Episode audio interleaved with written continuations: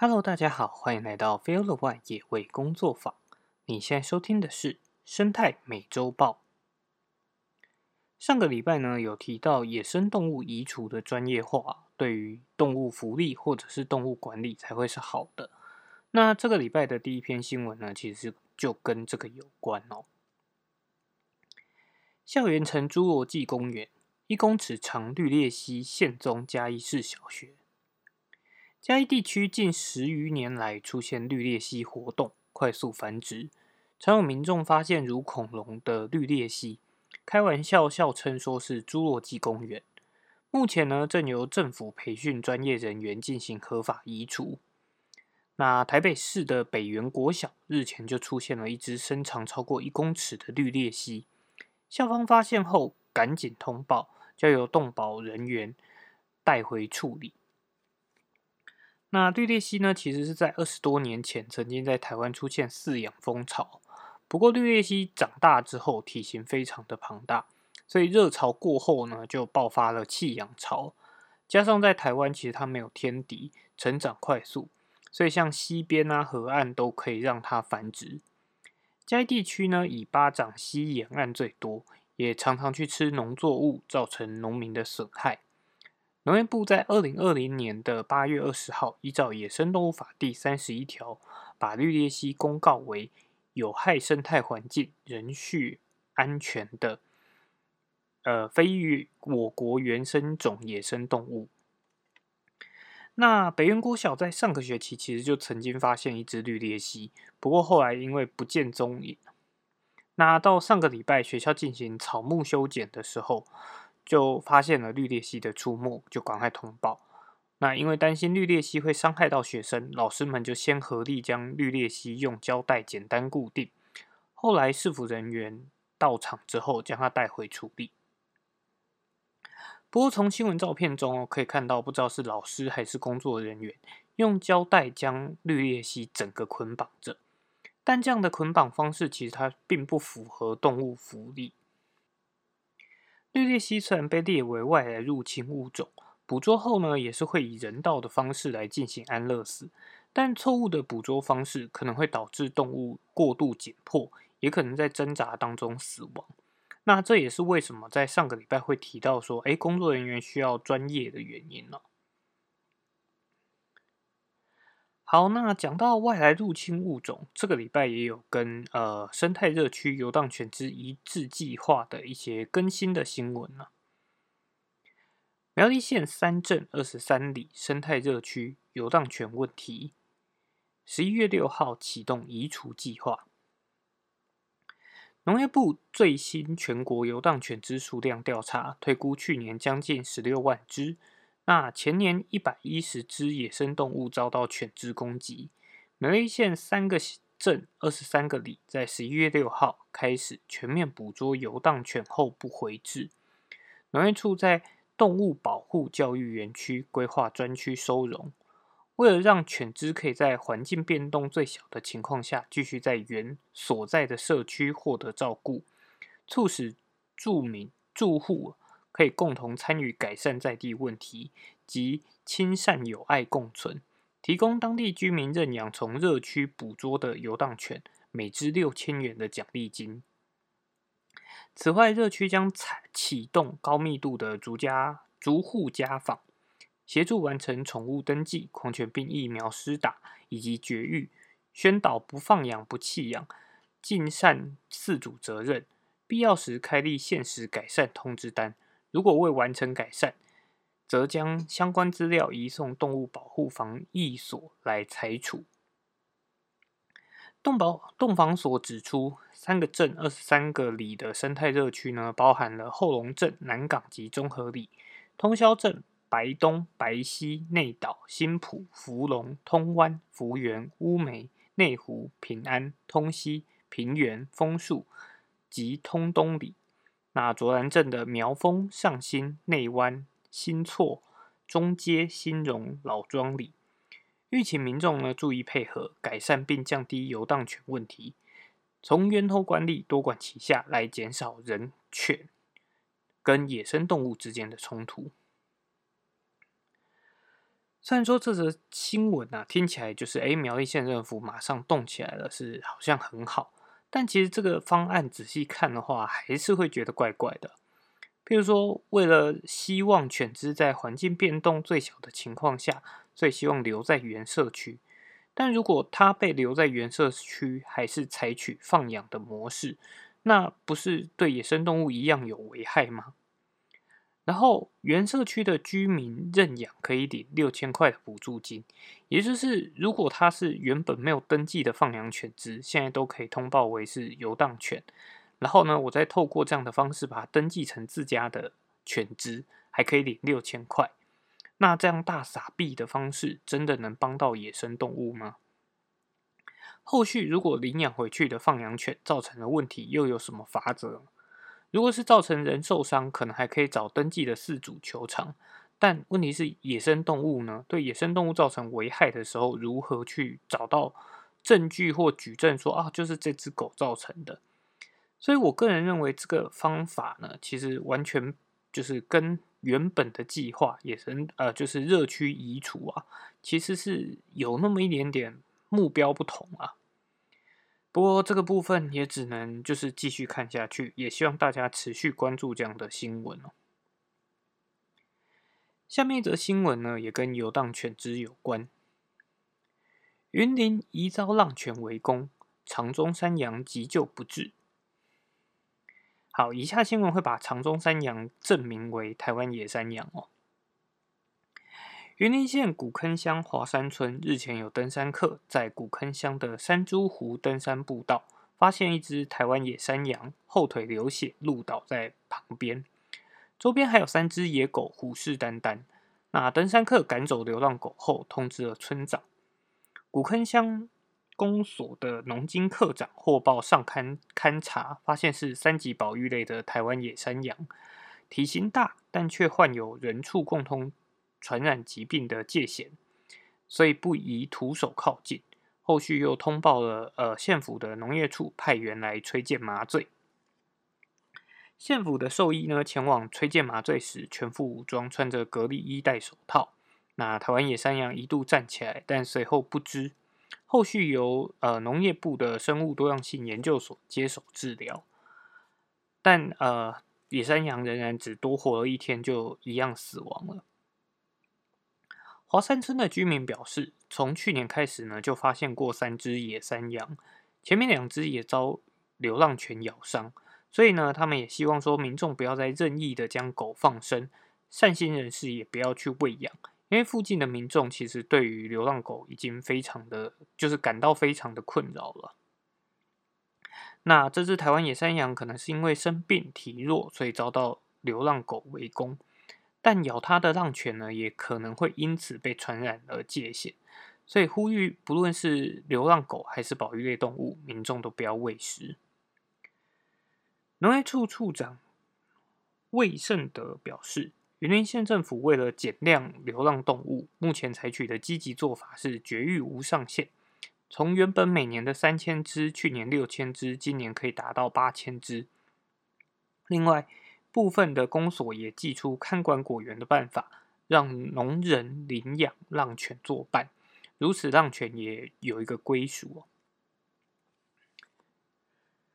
好。那这篇新闻出来，其实也是就是希望让大家了解到，除了刚刚的呃热区这个农业部规划的三个县市外啊，其实全台湾都有有流荡犬只造成野生动物伤亡的情况。如果只是就是采取结扎回去，那野生动物们到底还有多少个十年可以等？下面一则新闻呢是国外的案例，全球第一，不丹全国流浪狗结扎完毕，耗时十五年完成计划。世界动物新闻报道，不丹首相策林啊，在十月三十号的时候宣布，国际人道协会和不丹政府合作，从二零零九年展开的人道犬只管理计划，经过十五年的。努力之后不丹王国成为世界上第一个替全国流浪犬结扎并施打狂犬疫苗的国家。报道指出，亚洲流浪犬多达三亿只。如果不进行有效的绝育及疫苗接种计划，流浪狗恐将不受控制激增，犬伤、狂犬病的传播的风险也会随之增高。世界卫生组织统计，全球每年约有五万九千人死于狂犬病，多数人类呢是因为被狗咬伤而感染的。而亚洲各国呢，经常会以不人道的方式来管理流浪狗，包含了扑杀及大规模收容所。不丹政府意识到流浪狗的问题。因此，从二零零九年跟国际人道协会合作，先在首都试行对狗的绝育及疫苗接种，再逐渐扩展至全国。除了对兽医及工作人员进行培训外，也走入社区，提高民众对于动物福利的认识，并舒缓人狗冲突。历经十五年的努力，不丹成功为国内超过十五万只流浪狗结扎并施打狂犬病疫苗，并为三点二万只宠物狗植入晶片。好，这则新闻呢，其实跟前面的新闻论调就有点不一样了。那当然，这则新闻好像对台湾打了一针强心针，因为人家不单十五万只流浪狗都能全部结扎，那台湾目前去年统计约十六万只，应该也可以做到吧？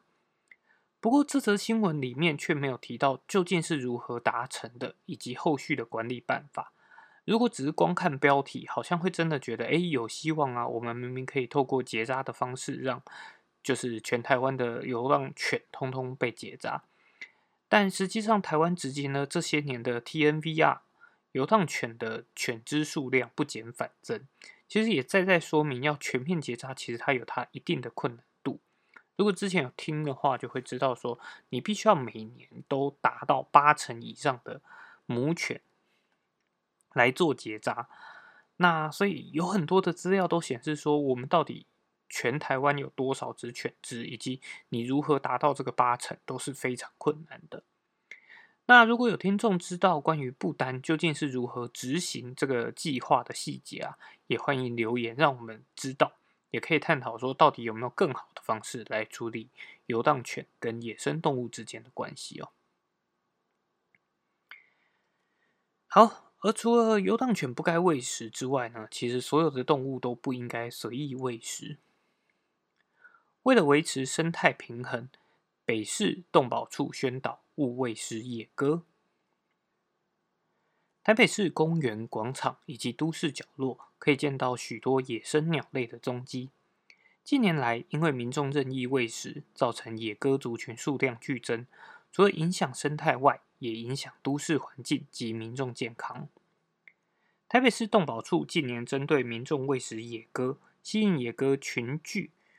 繁殖以及大楼筑巢栖息等现象，持续推动不喂食、不填栖、不接触的教育宣导。今年呢，办理了四场邻里宣导，和在大型公园增办了三场亲子讲座，扩大受众的层面。希望来提升公众意识，减少野鸽族群过量引发的环境卫生问题。除了不喂食之外啊，动保处也表示，民众可以采用防割网或防割刺的方式，阻绝野鸽在大楼建物筑巢、停栖以及繁殖。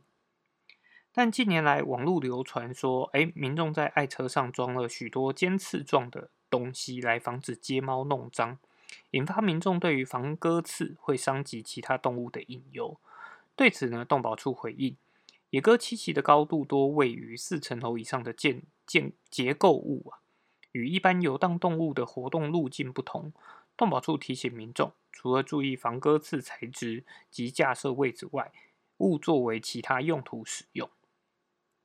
动保处也再次呼吁：赏鸟不喂鸟，只要不喂食野鸽，野鸽的繁殖力。可以大大的缩减，进而减少环境卫生问题，降低民众困扰。也希望透过环境教育，使民众建立正确的生态知识，和野生动物和平共处。好，新闻中提到的防鸽刺或者是防鸟刺，其实除了位置是一般其他动物不太会利用的之外，其实防鸟刺的安装也是有学问的。因为如果你就是以为说啊，要装的密密麻麻的才有防防鸟的效果，其实就大错特错。如果装的太密实，反而可能营造出鸽子可以利用的平台，完完全全就达不到防鸟的效果。所以，野生动物防治其实也还是有它的科学在的。那其实它的防鸽刺呢，也不是为了要刺伤鸽子，而是要仿造像是荆棘植物一般的环境，让鸽子在这个地方它是不好利用的，空间感不足，而不是用那个刺来去伤害鸟类哦。那如果对于防鸟的相关设施或者原理有兴趣啊，其实也可以参考一间呃生态防治公司博威鸟控他们的文章和设施。不过这篇新闻呢，最主要还是想要告诉大家说，真的不要再喂了，因为你的一时喂食呢，可能会造成别人长期的困困扰，而且喂食绝对不会是亲近自然的最好方式啊。下面一则新闻呢，其实也跟喂食啊稍微有关联。奈良鹿爱护会涉虐鹿，官方调查认定设施环境不适当。长期致力保护日本天然纪念物奈良鹿的一般财团法人奈良鹿爱护会，日前呢遭自家兽医举报涉嫌虐鹿，奈良县政府今天公布了调查结果。认定该设施环境不适当。日媒日前报道，爱护会在奈良公园内的奈良县政府设施鹿苑中，总计照顾约三百四十头鹿，其中曾有在公园附近破坏农作物等行为的约两百四十头鹿，则被安置在对外不公开的特别栅栏内。爱护会的兽医师丸子理惠。在今年八月到九月送到奈良市及奈良县政府的举报书中提到，被安置在特别栅栏内的公路呢，并没有获得基本的喂食量，高达七成以上陷入饥饿状态，一年死超过五十头。日本放送协会今天报道，奈良县政府接获举报后，从九月针对该设施的管理体制展开调查。并公布了调查结果。调查结果显示，对照动物福利的五个国际标准，发现，在食物品质、喂食方式、收容空间内鹿群密度太高、休息场所不足等都有问题，并不适当。那奈良县政府除了认定说爱护会责任重大外，也认为县府本身未能掌握鹿群的饲育状状况啊，有一定的责任。有关特别栅栏的饲育方式，爱护会应该会接受专家建议，改善饲育环境。至于未来如何处理特别栅栏，奈良县政府将在检讨委员会下成立由兽医师及农业相关人士所组成的小组进行检讨，预计一年后提出对策。奈良一直是很多民众去日本可能会去的景点，包含喂食奈良鹿啊，跟小鹿有亲近的互动。一切似乎都很美好，也跟我刚刚提到的，哎，喂食不是最好的亲近方式，好像大相径庭。不过，正因为长期的喂食，其实奈良地区一直有许多状况是一般游客可能不会发现的，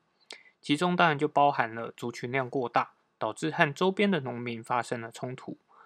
可能大部分的居民呢会因为转型观光产业而受到的影响较小。但如果仍然是从事农业的民众，就会深受其害。加上长期的喂食，奈良鹿的行为基本上也都受到了很大的转变。这次新闻里面提到，被安置在特殊栅栏里的鹿，基本就是曾经造成过农损的鹿。但因为把这些鹿当作观光资源，所以也不太可能，呃，就是去执行安乐死。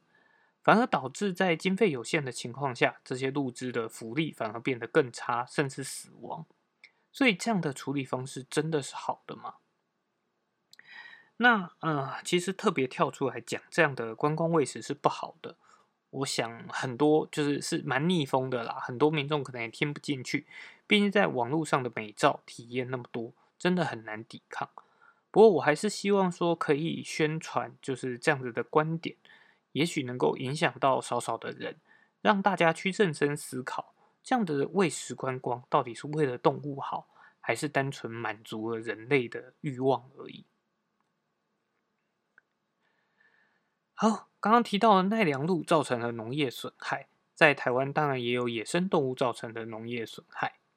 下面一则新闻是：防野生动物危害作物，专家分享经验相关政策。为了协助农民族人有效降低野生动物对经济作物的危害，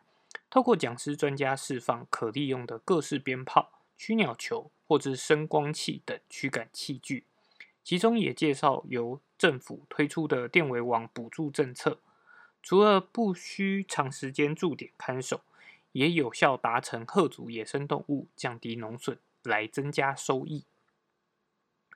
东海大学环境与生态研究中心的辅导员高明修表示，目前在全台湾辅导大约上百个案件当中，其实电围网的防治效果是蛮好的。不过，仍有少部分的农户呢，可能会需要加强来维护周边的树木管理。那仁和村村长金木义表示，因为我们都是靠山，所以在这个山里面会有很多野生动物，对我们的部落产业造成了伤害。农粮署举办这个活动，让我们不只是在动物之间，也在呃，就是不只是在动物跟人之间取得一个平衡。另外，在濒危物种的生态给付推广计划中，南投县主要以石虎和台湾黑熊为主，并以友善农地、自主通报以及巡护监测来做奖励金的给给给，并且只要配合范围内的相机监测，还有额外的奖励制度。目的呢，也是希望民众一同保护珍贵物种，同时也推广改良式的猎具应用，避免误捕。林业保育署南投分署的森林保育科技士表示，如果拿着旧式的这种猎具啊，就是比传统比较可能会伤害到其他动物的猎具去兑换的话，可以用一就是可以一个换一个改良式猎具。但本身如果本来就没有这种猎具可以兑换的话，可能也会以少量每人最多两组来作为发放。由于近年来野生动物危害作物的案件有逐年增加的趋势，期盼能借由每一次的讲习，来让更多农友认识有效的驱赶方式，也让相关单位听取在地声音，期盼持续精进，降低人兽冲突，彼此在土地上平衡共存。不过呢，这边还是希望跟大家分享。改良式猎具虽然在设计上是希望可以避免误捕到这些珍贵稀有的物种，但实际成效呢还没有很完整的研究报告。之前虽然有新闻也有影像证实，有一只黑熊在碰到了改良式猎具后，并不会被陷阱所困住，而且也会吓跑。但在农害防治上啊，其实你用陷阱把个体捕捉走，只是治标不治本，因为不论是猕猴或山猪。你把一只捕捉走之后，仍然会有其他的个体捕入，而且陷阱呢，它只是点状的防御。如果可以，真的还是建议以电围网这样子线状的方式来做防治，效果应该会比较好。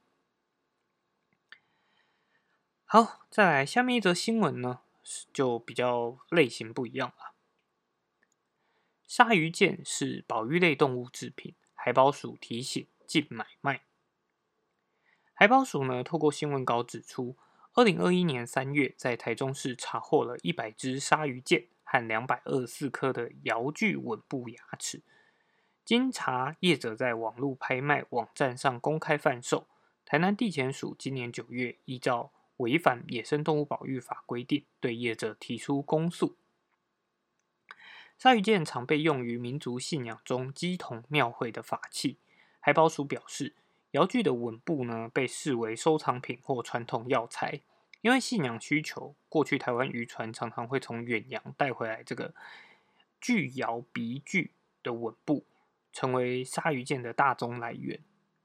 那巨鳐呢，主要栖息在全球的热带、亚热带浅海，台湾周边的海域也曾出现过尖齿巨鳐。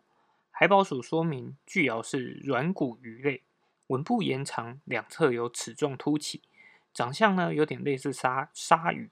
但不同的地方是巨鳐的身体扁平，吻部上面没有肉质触须，所以比较类似喷类。巨瑶因为它的性成熟年龄比较晚，胎数又比较少，所以属于繁殖力较低的动物，容易因为污染或人为滥捕而灭亡。在二零零七年，呃，就是濒临绝种的野生动物植物国际公约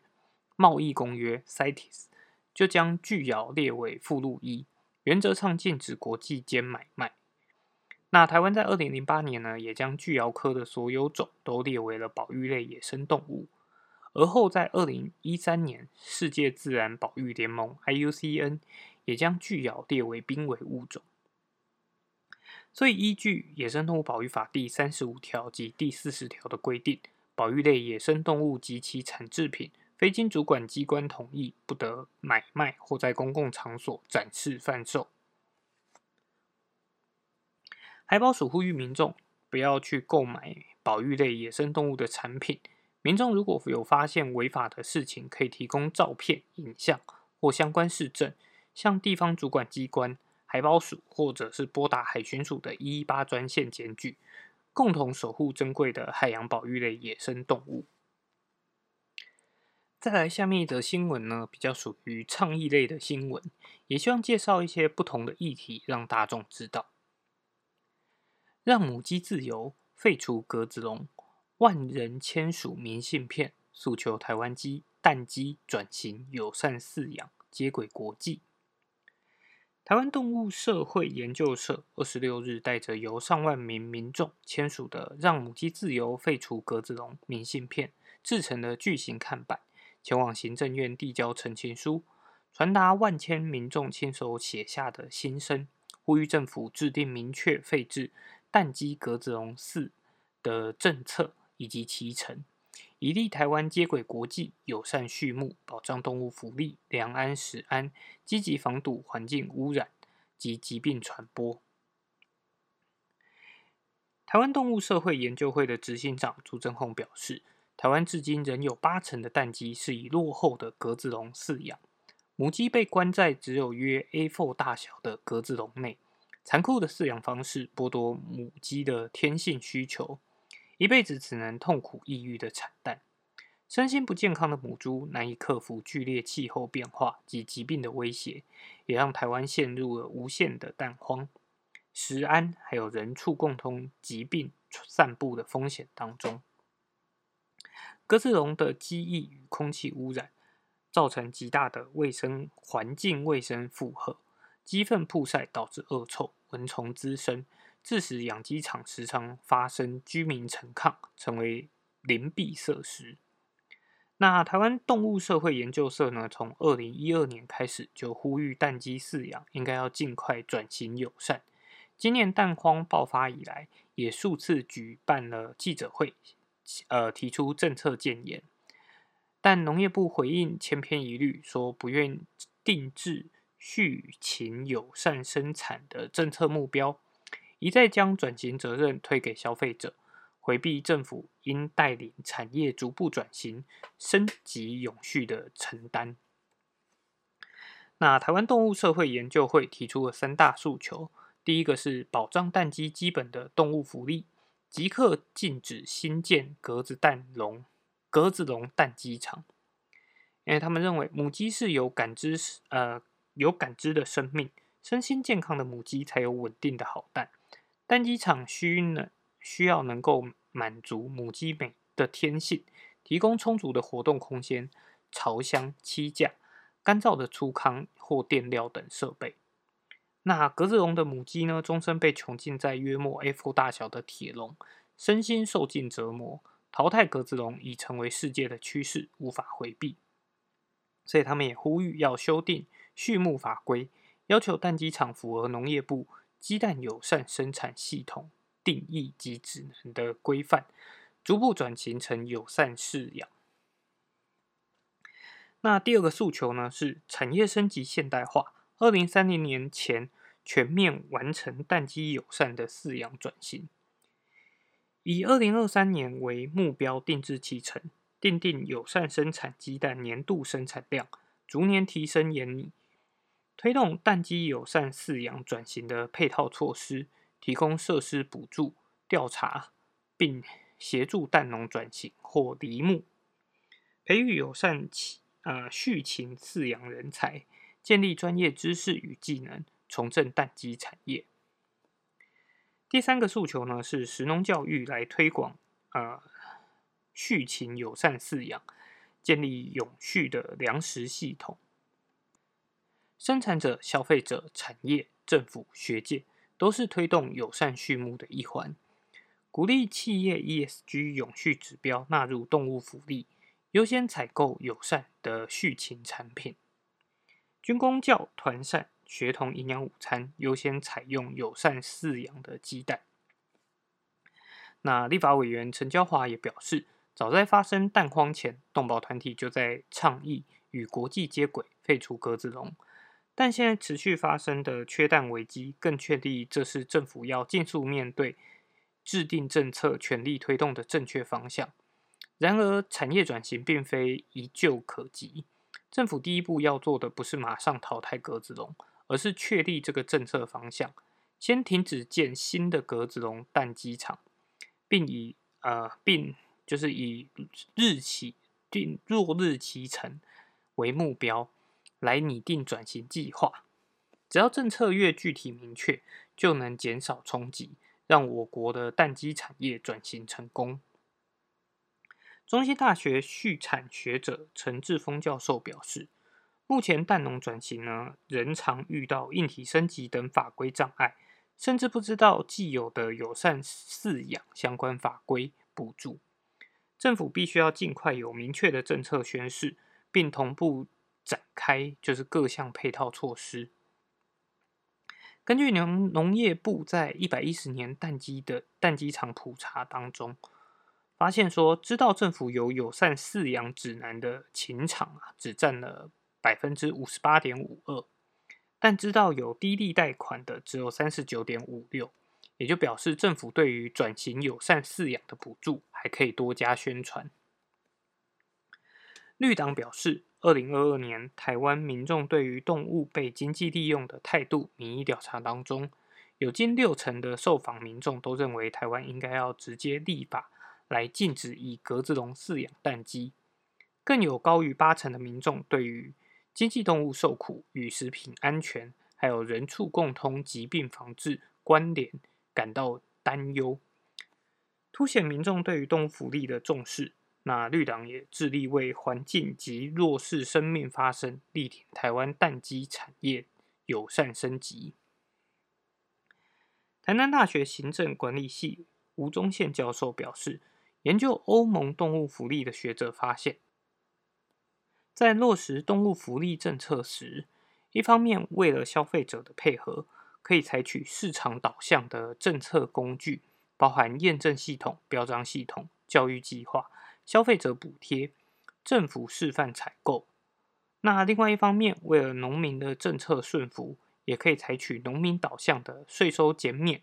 或生产补贴等措施。但永远不能忘了，政府导向的政策包含了培训、立法以及最后的强制执行，也是不可或缺的一环。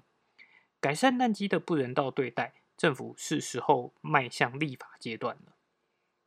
北一畜牧场负责人周义军表示，单鸡饲养呢需要专业，从周边环境的选择、顺应母鸡天性的饲养设施及管理技术，都是一门科学。台湾长期陷陷于鸡养太多、蛋却不足的恶性循环，这是因为产业目前以格子笼为大宗，母鸡身心痛苦，紧迫产蛋率只有五十二 percent，无法跟上已淘汰格子笼的国家。必须要加速转型升级，才能提供国人稳定安全的鸡蛋。平林畜牧场的负责人邓燕锦也表示，飞龙寺的鸡蛋产量非常稳定，转型友善饲养的蛋鸡场，饲养管理良好者，产蛋率皆在八十到九十 percent 以上，蛋鸡健康，产蛋率自然良好，不怕各种挑战。产业目前面临了严重老化。养鸡环境如此恶劣，没有二代想要回来接是非常严重的问题。至于土地会不会不足，朱增宏说明，研究会试算，若全面转型友善的平饲系统，总共需要四百五十九公顷的土地，几乎只有现行蛋鸡场所占的八百公顷的一半。即使消费量在增加，禽舍也可以往上盖。国内目前就有两层楼的平饲场，同样面积鸡蛋鸡的数量增加一倍。国际上也有多层次的平饲系统，在一层笼舍中有多层的栖架、产蛋箱、水线、饲料线等，可以饲养的蛋鸡数量更多，不用担心鸡蛋生产量不足。绿色餐饮指南的秘书长黄俊成表示，东福利是永续饮食及绿色商机重要的一环。全球早已不止欧盟淘汰鸽子笼，其他像纽澳、美国、不丹。以色列、韩国等也都已经在转型友善的饲养路上。台湾的有机农业促进法第一条就载明了动物福祉，该是落实的时刻了。那水野家创办人林家敏表示，多数民众对于畜禽产品生产非常陌生。台湾去年刚制定的食农教育法，涵盖了动物福利政策落实上仍需加强，确保国人的饮食更加永续健康。除了国际发展，国内消费市场与产业也早已累积了许多量量能。嘉义智取假日酒店的总经理表示，今年遇到蛋荒，加速了确信品牌提供友善鸡蛋的必要性。团队亲自前往现代化的平饲蛋鸡场参访，自动化并兼具动物福利、经济效益、食安控管等，是非常安心的鸡蛋来源。小农饭盒负责人郭瑞杰也表示，吃是最简单也是最重要的事。选择善待动物、环境、消费者的食材是餐饮食品业的责任，更是政府应该要前往的方向。台大动物权利发展社一百一十一级的社长周敏表示，经济动物奉献了一生，提供人类食用肉、蛋、奶的需求。善待他们是最基本的伦理价值。社团在校园内努力推动改革，深深体会上游政策的重要性。希望政府不要再忽视蛋鸡的痛苦。研究会也欢迎民众持续加入，让母鸡自由的联署，要求政府正视台湾进步的声音。好，这则新闻有点长，但是我还是基本上全部念完，因为我觉得每一个角度的声音其实都蛮重要的啦。那其实近期的蛋荒啊，让一般的鸡蛋价格也不断的上涨。现在盒装的洗选蛋可能也都要六十多元，相较动物福利比较好的平饲鸡蛋，其实价格大概是落在八十到一百二十左右。所以其实每颗鸡蛋大概只要多花一点点的钱，就能让这些母鸡拥有更好的福利。所以我觉得是一件蛮值得支持的行动。那不过市面上的福利，就是具有动物福利的鸡蛋啊，也并不完全那么好找。所以也希望政府在这样的动物福利推动上，可以多花一点心思。不过民众的消费形态其实真的也是非常重要，因为只有民众支持，政府才会更好的。呃，更有办法好好推动这样的政策，所以也希望支持这样理念的朋友呢，可以多多支持这样的议题。再是这个礼拜的最后一篇新闻，算是影集的小小推坑。动物宝宝开直播，在家也能近距离感受动物的可爱疗愈。现在网络串流平台盛行，不知道大家在 Netflix 上面都在看些什么呢？这次看到这篇文章，在推荐有点可爱但又有点冷门的节目《动物宝宝开直播》。那这个节目呢，是用直播的方式呈现，以克里夫兰城市动物园的动物为主角，让观众可以透过直播观看动物园里的大猩猩、东犀牛、红毛猩猩和水獭。目前呢，总共四集，每集大约两个小时左右。如果没有跟上直播，内容也都会以影片的方式留存。留存的影片呢，应该都有经过重新的剪辑，所以每一个画面都可以直接看到动物，不会有像在逛动物园的时候，有时候会找不到动物的这种情况发生了。不过，影片并没有像呃动物星球频道一样会有旁白介绍，只有音乐作为陪衬。画面中呢，只会出现动物们居住环境跟偶尔出现的介绍字卡。字卡呢都是以英文呈现，所以如果是给孩童们看，或许也可以让他们练习一下阅读英文。而除了动物宝宝开直播，其实各家串流媒体也都有其他的生态纪录片，或者是跟动物有关的影片。那如果大家有发现什么有趣的影片呢，也都欢迎跟我们分享哦。好，那这个礼拜的生态美洲报呢，就到这边。喜欢我们的节目，欢迎追踪我们的 Podcast 频道。我们同时也有脸书的粉丝专业、Instagram 跟 YouTube 频道哦。那我们就下一拜再见啦，拜拜。